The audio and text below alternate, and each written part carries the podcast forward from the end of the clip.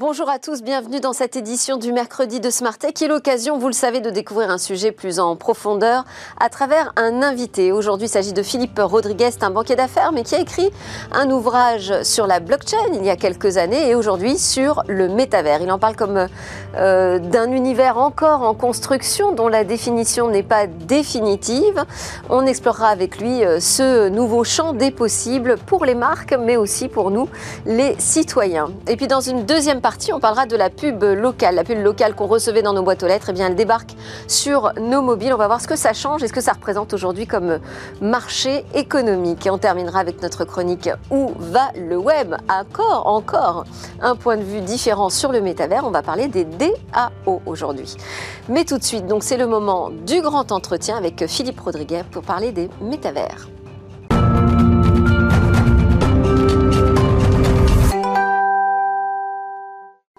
C'est parti pour euh, le grand entretien du mercredi dans Smartech avec Philippe Rodriguez. Bonjour. Bonjour David. Vous êtes dirigeant de la banque d'affaires euh, à Volta, mais si je vous invite aujourd'hui, c'est au titre d'auteur, puisque vous avez écrit il y a quelques années un livre sur la révolution de la blockchain. On verra ensemble euh, pourquoi, en quoi ça pourrait être annonciateur de votre nouvel ouvrage. Mais aujourd'hui, ce qui vous intéresse, c'est la révolution du métavers. Et le sous-titre est intéressant, le défi de la nouvelle frontière d'Internet vous nous dites. Mais quelle est cette frontière qu'on n'a pas encore repoussée aujourd'hui dans le monde numérique?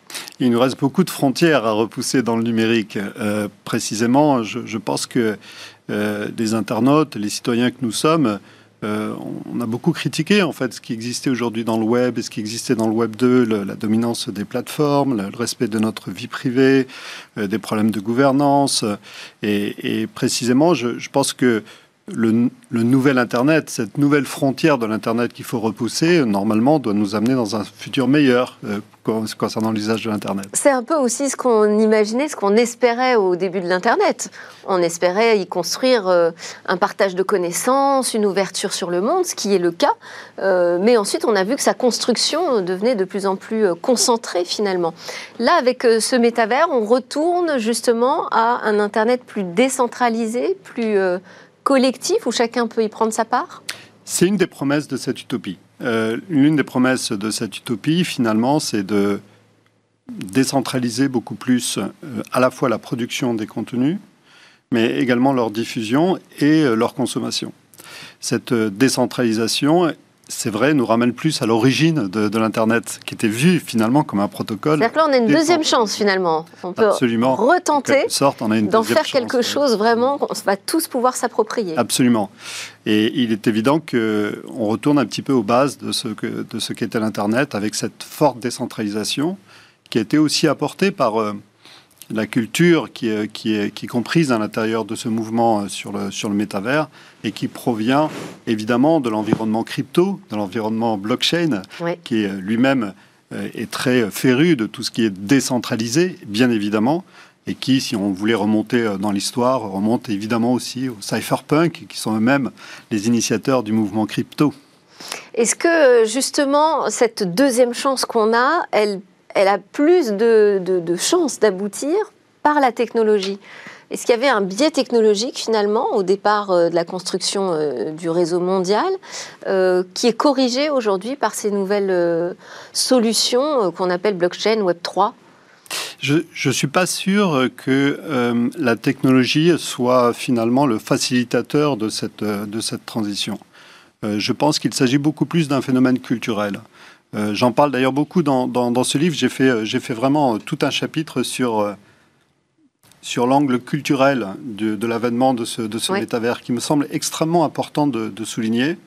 il, y a, il, y a, plusieurs, plusieurs éléments. Il y a un élément concernant l'apparition d'une nouvelle génération d'utilisateurs, avec notamment les générations Z, les Gen Z, qui, euh, euh, jouent un rôle important et qui sont très différents finalement des générations Y ou des générations X, et qui, euh, sont les grands promoteurs finalement de, ce, de cette utopie qu'est le métavers et l'utopie aussi du, du Web 3.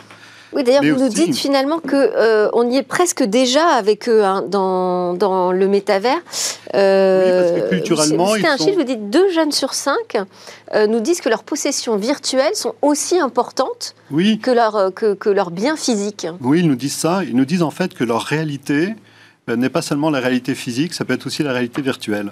Ils nous disent aussi que finalement, ils ont construit des liens amicaux, des liens sociaux à l'extérieur de cette réalité euh, virtuelle, à l'extérieur de cette réalité euh, physique. Donc, euh, ils nous disent beaucoup de choses sur la façon dont eux voient en fait cet environnement qui parfois peut nous choquer lorsque nous ne sommes pas une génération Z, parce que effectivement, ils ont, ils ont vraiment l'impression que ce qu'on appelle le virtuel est autant réel que, que pour eux. Et en tout cas aussi important. Ça, ça c'est à noter. C'est-à-dire qu'ils peuvent faire la différence entre les deux hein, aisément, mais c'est aussi important. Quand on parle de la génération Z, il faut préciser, c'est quoi? C'est 12-25 euh, ans? Ils sont nés entre 96 et 2010. Ok, c'est ça à peu près.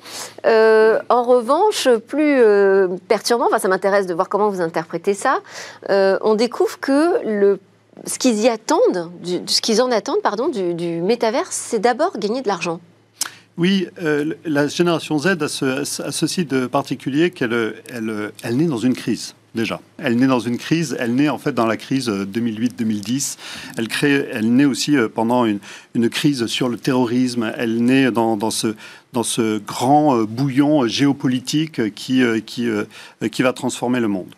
Et, et cette génération Z est, tout à fait intéressante parce qu'elle est à la fois très euh, très tourné vers euh, cette virtualité, très tourné vers euh, une sorte de, une sorte de, de repli de la réalité, mais en même temps, c'est une génération qui est très consciente des enjeux et qui veut participer. C'est une, une, une, génération d'entrepreneurs, c'est une génération de, de, de, créateurs de mouvements associatifs, de militants. C'est une génération qui est très consciente en fait des enjeux climatiques. Donc on sent en fait qu'il y a cette ambivalence entre euh, ce que l'on pourrait voir comme un retrait de la réalité vers la virtualité, mais qui en même temps est une vraie volonté de participer à un monde, un monde nouveau. Donc euh, cette ambivalence est intéressante parce que euh, ils, sont, ils sont tout à fait attachants pour ça, ces générations Z. Alors, moi, ce qui m'a plu aussi, c'est que vous, vous, précisez bien que la définition du métavers, elle n'est pas définitive. Hein. Non, non, parce que nous sommes encore en train de tous ensemble de construire cette, cet environnement. Et finalement, le, le, métavers aujourd'hui est, très lié à, euh, la, à, cette définition qui est donnée par la littérature et par le cinéma. C'est-à-dire qu'on a un sous-jacent culturel qui fait que finalement, ce qui ressemble le plus dans notre esprit au métavers, c'est probablement ce que l'on peut voir dans le film de Spielberg, ce Player One, absolument, mm. ce que l'on peut voir également dans la littérature de, science-fiction, ce que l'on peut voir dans Matrix, ce qu'on peut voir dans les livres de Gibson, ce qu'on peut voir dans les livres de, Stephenson. Et, sur, sur cet aspect-là, euh, on applique cette, cette, cette cette idée du métavers euh, par rapport à, ce qu'on a pu lire ou ce que l'on a pu euh, voir. Néanmoins, euh, le métavers va prendre des formes très différentes. Si on prend le cas, par exemple, du, de tout le sujet sur la réalité augmentée, qui est une grande partie de ce que va être le métavers demain, il ne nécessite pas de casque, on peut, on peut opérer simplement avec un téléphone portable. Et cette réalité qui vient qui vient finalement euh, se superposer à notre, à notre réalité, cette réalité virtuelle qui vient se superposer à cette réalité. Euh, elle enrichit en fait le, réel, oui. Ouais, et ça, et ça, ça nous permet en fait des développements extrêmement importants et très forts, qui sont probablement différents de ce qu'on a pu lire ou, voir dans les films. Alors vous essayez euh, non pas d'en donner une définition ferme et, et fermée surtout, mais vous donnez quelques caractéristiques. Peut-être qu'on peut noter euh, qu'est-ce qui est vraiment différent dans le métavers de ce qu'on connaît aujourd'hui dans nos expériences numériques? Oui, euh, quelques, quelques différences parmi les caractéristiques qui permettent de définir en creux ce que, ce que n'est pas, en tous les cas, quelque chose qui ne serait pas le métavers. Donc euh, la persistance, c'est quelque chose d'important. La persistance, c'est ce qui fait que eh bien, le, le métavers continue à exister lorsque vous êtes débranché du métavers, lorsque vous êtes déconnecté de ce métavers, il continue à exister. Euh, on n'observe pas toujours, en fait, dans, les, dans les, ce qu'on appelle les proto-métavers, les premiers, premières plateformes de, métavers, on n'observe pas toujours euh, cette caractéristique-là. Certaines l'ont, certaines ne l'ont pas. Euh, la construction par la, par la communauté, cette capacité de faire que eh bien, ce que vous allez vivre comme expérience peut être construit par d'autres utilisateurs, à la fois des expériences immersives, un jeu, mais également peut-être un enseignement, mais également simplement visiter un musée qui peut être construit par un autre utilisateur. ça, c'est quelque chose qui est assez caractéristique du, du, métavers.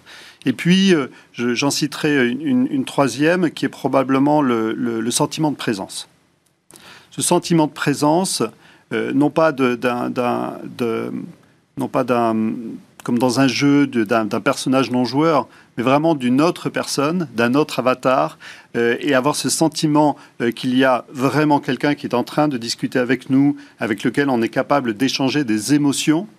Ça, c'est quelque chose qui est assez nouveau et qu'on n'observait pas dans les proto-métavers. Et ça qui est du registre de, des émotions, donc c'est très fort et très, très humain pour une expérience euh, virtuelle. Est-ce que vous avez pour autant le sentiment qu'il y a une adhésion pour le métavers aujourd'hui? Je dirais que non.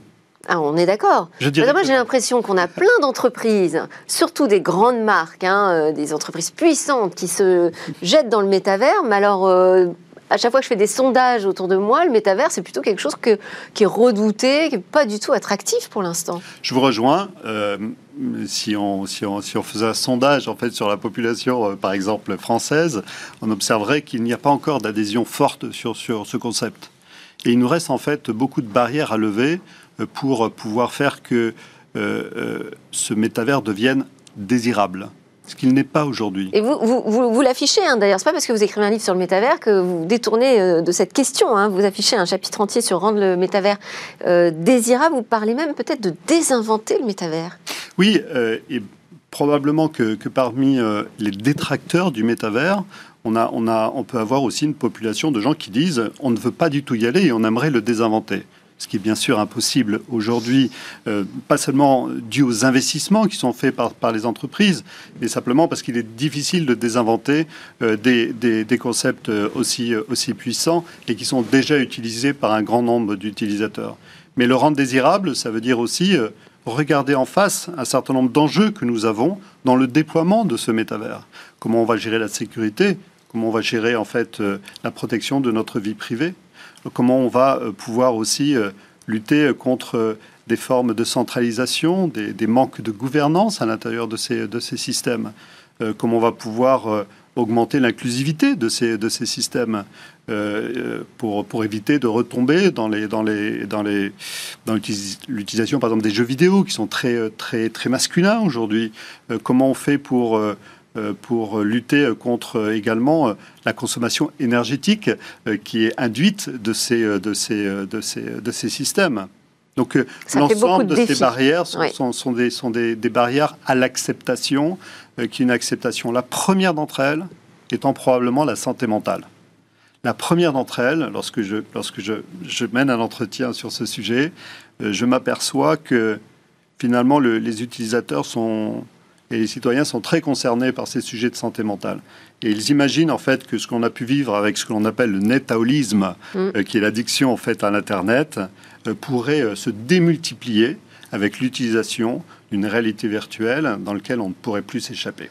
Donc ça fait beaucoup de défis à relever pour rendre ce métavers désirable. Ça ne veut pas dire pour autant qu'on n'y va pas. Quelle est la dynamique en France, du côté de l'écosystème sur le métavers? Elle est forte pour, euh, pour plusieurs raisons. D'une part, parce qu'on a un phénomène culturel qui est, qui est, qui est très fort. Euh, c'est un, le métavers est un endroit dans lequel euh, l'industrie créative joue un rôle extrêmement important, puisque comme on l'a vu, il s'agit aussi de pouvoir créer ces expériences immersives. Et on a la chance d'avoir en Europe et en France une industrie créative extrêmement puissante, extrêmement prolixe. Et, et, donc on, on s'aperçoit en fait que il y a beaucoup de choses qui pourraient démarrer d'ici. Il y a un écosystème très fort. Euh, j'ai créé avec, euh, avec Bilal El Alami, le, patron de, Dogami et de Pirates Labs, on a créé en fait une association qui s'appelle MetaCircle, qui réunit en fait les, les organisations, les entreprises qui travaillent sur ces sujets pour créer le premier think tank européen sur ces sujets du métaverse à la fois pour en faire effectivement une forme de promotion, mais aussi pour traiter euh, ces sujets qui sont des sujets d'enjeu. Et on s'aperçoit en fait qu'il y a un très très bon dynamisme euh, en France. Alors, avant de, créer euh, MetaCircle, vous avez été président de l'association Bitcoin France. Euh, et je le disais, avant votre ouvrage sur la révolution métavers, vous avez écrit un ouvrage sur la révolution blockchain. Le lien entre les deux, c'est quoi? Est-ce que la blockchain, Bitcoin qui en fait partie aussi, parce que c'est la première crypto-monnaie qui repose euh, sur une nouvelle forme de gouvernance monétaire, est-ce que c'était les premières briques qui annonçaient l'arrivée du métavers, selon vous? Oui, bien sûr. Bien sûr, parce que pour la première fois, on avait un système qui était un système totalement décentralisé et qui fonctionnait. Euh, et qui fonctionnait de, façon, euh, de façon assez, euh, assez parfaite, finalement, puisqu'il n'y a, toujours pas d'organisation centralisée autour de Bitcoin. On n'a pas de patron de, Bitcoin, il n'y a pas de Bitcoin Inc., ça n'existe pas. Euh, Bitcoin n'est pas coté en bourse. À peine son fondateur. Même. Voilà. Et, pourtant, le système, on est obligé d'admettre qu'il fonctionne et il fonctionne, il fonctionne plutôt, plutôt bien. On, a, peut avoir quelques soucis à la périphérie, mais euh, en tous les cas, le, système, le système fonctionne. Et, donc, ça a, été, ça a été un déclic pour, pour moi et comme pour beaucoup d'autres, en fait, de, s'apercevoir que cette découverte quasi scientifique, euh, qui était euh, cette possibilité de, pouvoir échanger euh, du cash de, de pair à pair, eh bien, allait révolutionner la façon dont nos institutions pouvaient fonctionner. Parce que en creux, ce qu'il se passe, c'est que Bitcoin apporte bien sûr des solutions, mais il se pose surtout beaucoup de questions sur euh, eh bien, le, système à la fois économique, le système monétaire, le système politique dans lequel nous vivons. Et alors, vous pensez que c'est la suite, là, le métavers? C'est quoi? C'est la prochaine révolution euh, des démocraties? Je pense en fait que effectivement, euh, ça va faire poser un certain nombre de questions sur, sur, sur ce qu'est une nation, sur ce qu'est la citoyenneté, on parle beaucoup déjà de, citoyenneté du métavers, puisque en fait, lorsque, lorsque vous êtes euh, très présent à l'intérieur d'une plateforme de métavers, ben finalement, vous adhérez aussi à une forme de, gouvernance, vous adhérez à un certain nombre de, de règles de fonctionnement à l'intérieur de ce métavers. Donc vous, quelque part, vous devenez citoyen de ce métavers. Si on y rajoute que vous pouvez disposer aussi d'une monnaie locale, que vous allez pouvoir y travailler, que vous allez pouvoir aussi être soumis à un certain nombre de, lois et de règles, comme je l'expliquais, ça ressemble beaucoup à une citoyenneté. Alors, mais ça, c'est pour, je dirais, le, mythe, l'idéologie euh, euh, qui, nous, qui nous fait rêver, parce qu'on aimerait bien toucher du doigt hein, cette, façon de refabriquer le monde finalement. Mais euh, pour l'instant, la réalité, on en est loin. C'est-à-dire que, euh, bon, même Mark Zuckerberg, il voit euh, le nouveau Graal, vous dites, des, relations, des relations sociales. On en est tellement loin. Aujourd'hui, on n'a vraiment que des grandes entreprises. On a le CAC 40 qui est présent dans les métavers, mais il n'y a personne d'autre dedans finalement. Hein. Je pense en fait qu'on a deux types d'entreprises ou deux types d'organisations qui sont très intéressés par ces sujets de tout petites entreprises, parfois même des indépendants. Je parlais de toute l'industrie créative qui est constituée de beaucoup d'indépendants. Et d'autre part, les très grandes entreprises qui y voient effectivement des débouchés, des débouchés évidents parce que ça leur permet à la fois de toucher une génération qui est la génération Z, qui est la plus influenceuse des, achats aujourd'hui, mais aussi une population euh, mondiale parce que effectivement c'est une c'est une, abolition euh, des distances et ça, permet effectivement. Et ça ressemble plus à un, un centre d'affaires géant ou un grand centre commercial dans lequel il n'y aurait pas beaucoup de clients, non?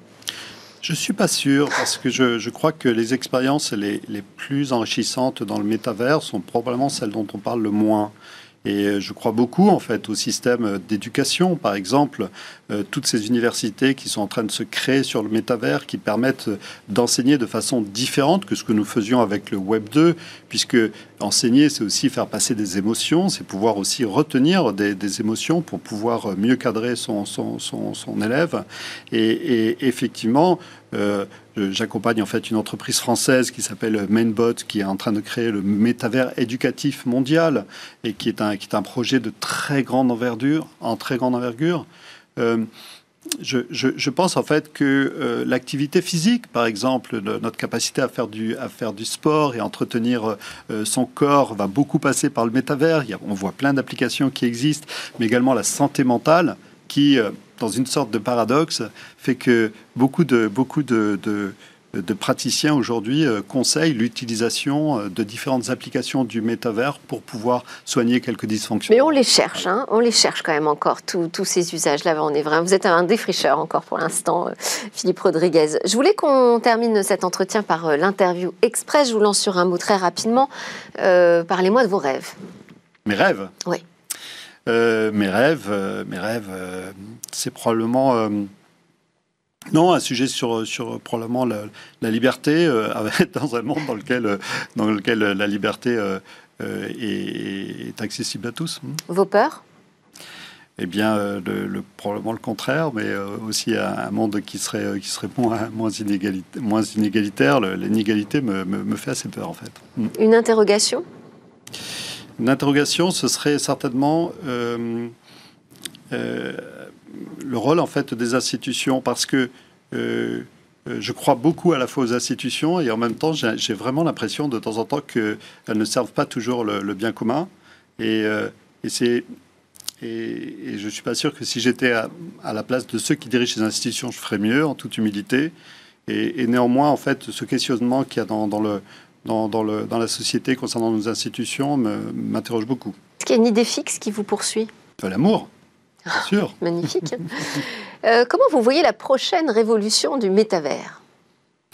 La prochaine révolution du, du, métavers, la révolution qui, euh, qui, est en marche, cette révolution euh, qui, qui, a, qui, a, qui, a, démarré, je, je, la vois comme étant une révolution très populaire, une révolution qui sera menée par tous ou bien elle n'existera pas.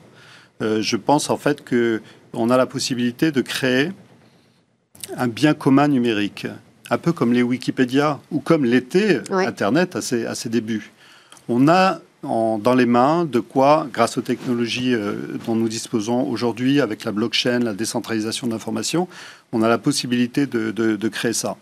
Et je pense que c'est à chacun d'entre nous euh, de bâtir cette, cette, ce bien commun numérique et ce bien commun numérique, euh, on peut, on peut le créer grâce à l'ensemble de ces technologies. Merci beaucoup Philippe Rodriguez, associé gérant de la banque d'affaires Avolta, auteur donc de la révolution métavers paru chez Duno aujourd'hui même. Merci d'être venu nous en parler pour votre euh, parution. Je vous propose de rester avec nous euh, pour la suite de l'émission. On va s'intéresser au mobile business maintenant.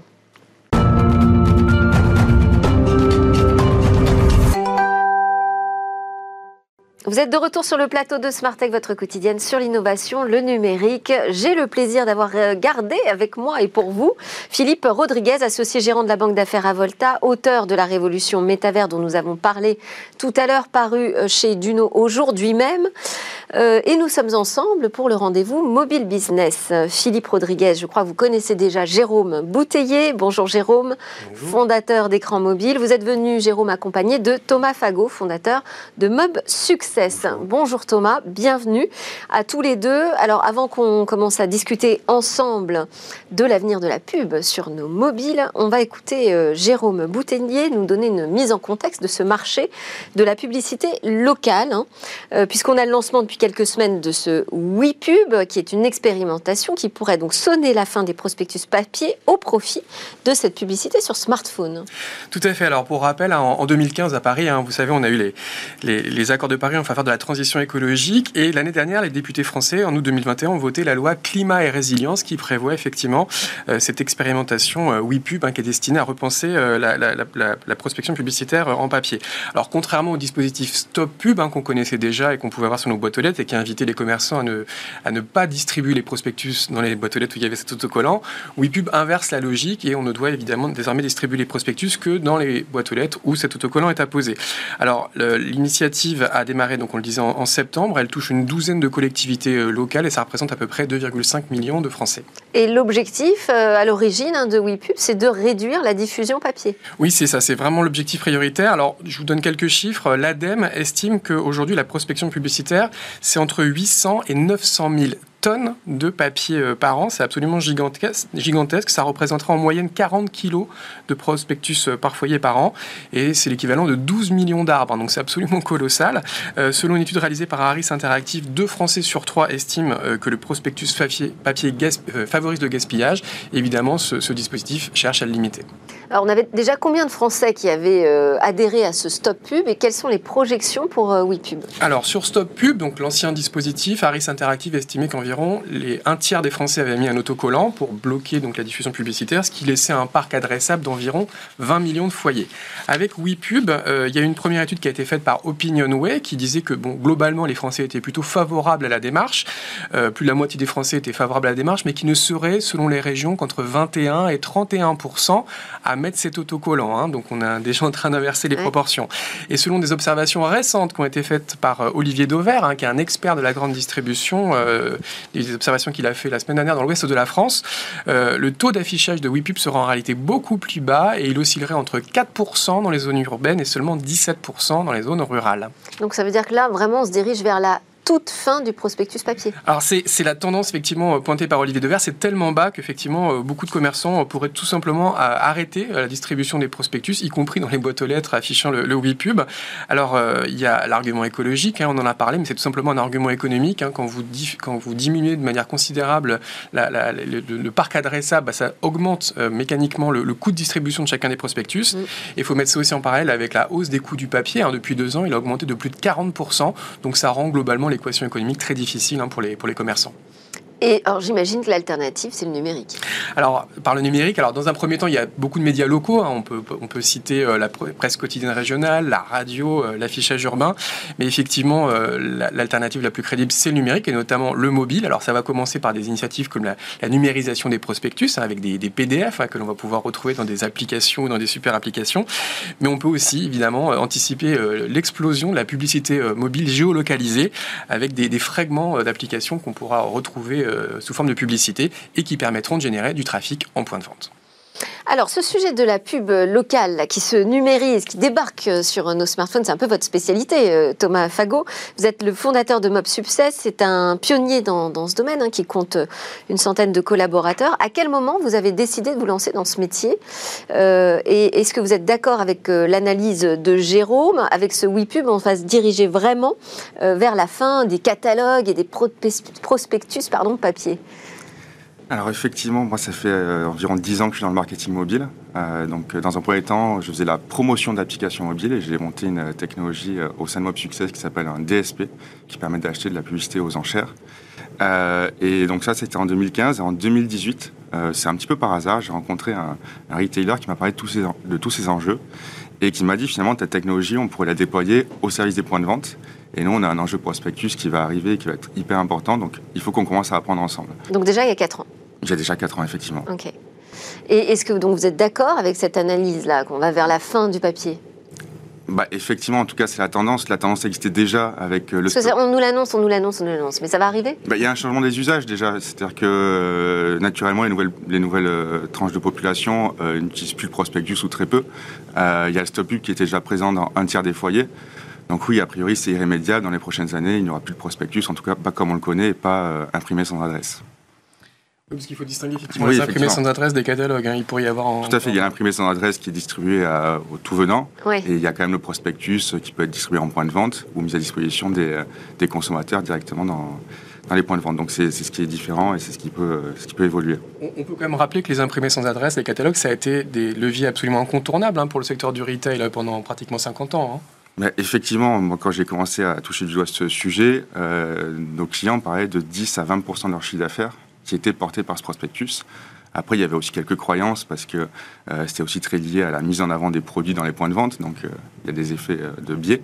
Mais ça reste quand même un sujet très important et c'est pour ça que c'est compliqué pour eux, avant d'être entre guillemets forcés par le, par le destin, d'opérer de, cette transition. Mais quelques-uns ont déjà fait beaucoup de, mouvements dans ce sens. Bah, il y a deux choses qui vont leur faire peur. C'est la, la, perte de cette manne, mais aussi quand on passe au numérique, il y a l'opt-in qui est nécessaire. Ça, c'est une difficulté. c'est une difficulté. après, on est né dans le contexte du, RGPD, donc finalement, on s'y est toujours adapté. il y a à peu près 50% de la, population qui est, qui est au sein des applications.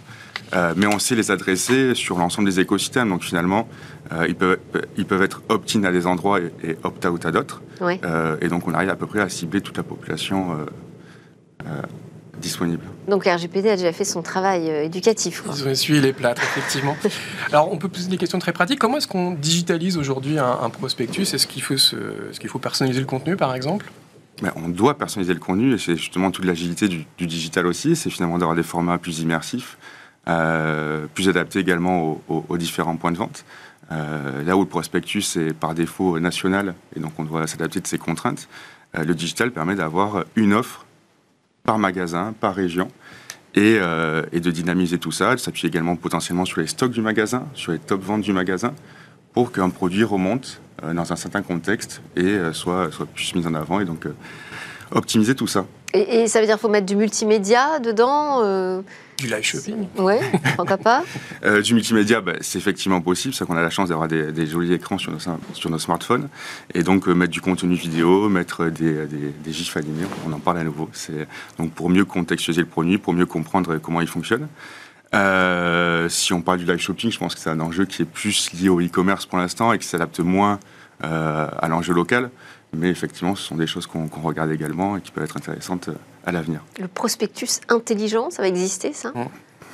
Il peut déjà être intelligent, il peut s'adapter déjà, comme je vous l'ai dit. Euh, ah, c'est une forme d'intelligence, oui, de se oui, s'adapter également mettre en correspondance avec les stocks, euh, les produits en promotion. Tout à fait, il peut être également météo sensible.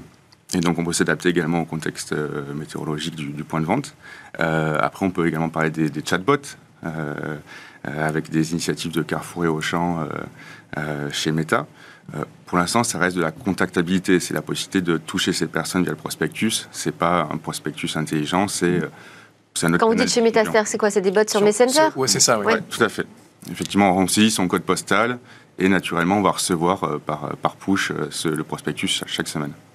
Oui, effectivement, et ça, il y a eu d'assez gros volumes déjà, hein, de l'ordre d'un million, mais le, chatbot ne sert qu'à finalement géolocaliser le, le, mobinote, et c'est probablement qu'une étape vers des choses plus sophistiquées, euh, des types euh, voilà, questionnement entre un consommateur et son, euh, et son support client. Et on peut aller jusqu'à pardon, personnaliser l'offre en fonction du consommateur, jusqu'où on peut cibler ce, consommateur? Ce seront des cohortes de consommateurs, ce ne sera pas l'individu, c'est-à-dire que ça va être des, des, groupes de consommateurs identifiés par rapport à leurs différentes affinités ou appétences. Donc oui, effectivement, aujourd'hui, on peut avoir 3, 4, 5, 10 itérations de d'offres, euh, mais également qui s'adaptent. C'est-à-dire qu'il y a l'intuition euh, du marketeur en amont, mais ensuite, il y a les algorithmes derrière qui vont faire adapter ce contenu.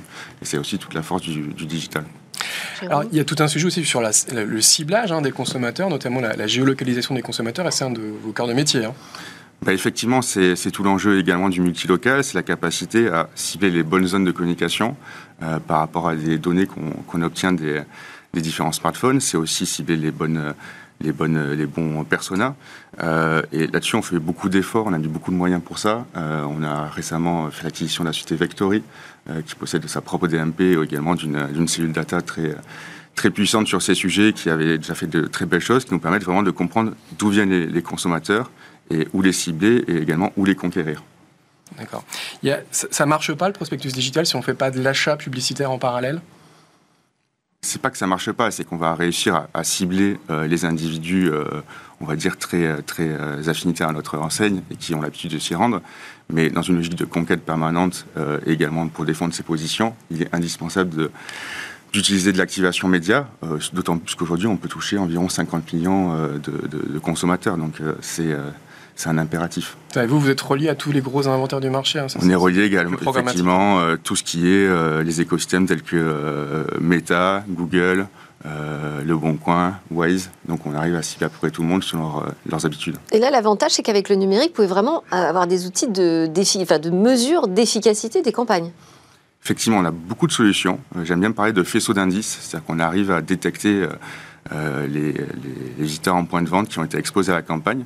On le fait grâce à du beacon, euh, des boîtiers physiques en point de vente, on le fait grâce à de la donnée GPS, euh, et on le fait également grâce à de l'analyse sortie de pièce.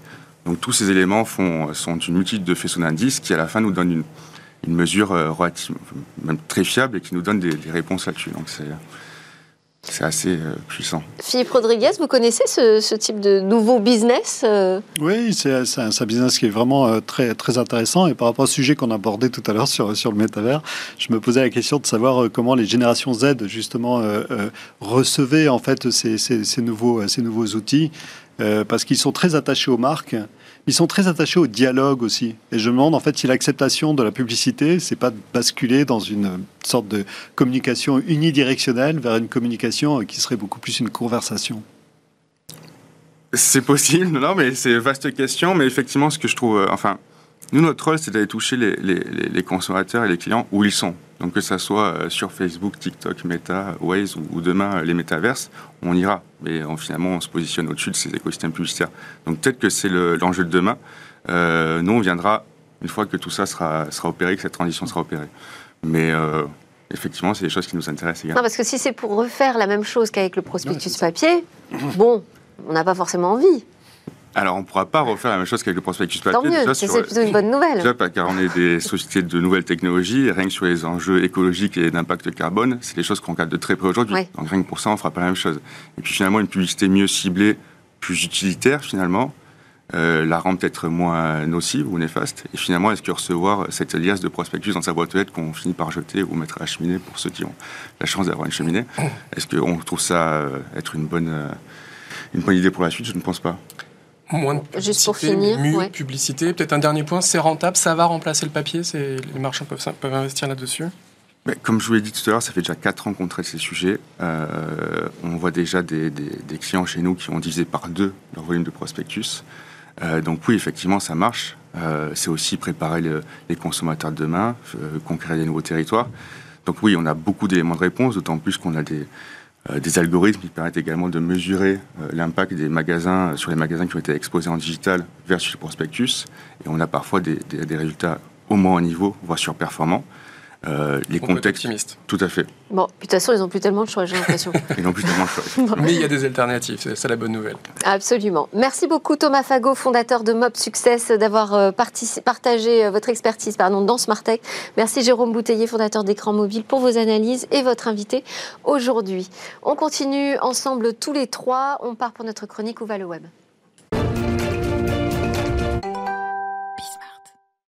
Donc c'est le clin d'œil, un quotidien sur les métavers, sujet de prédilection de notre invité du jour, Philippe Rodriguez. Aujourd'hui, c'est Eva Bensadi qui va nous offrir une explication de texte assez euh, rapide et simple hein, sur ce qu'est une DAO. C'est un mode d'organisation assez important quand même dans le Web 3.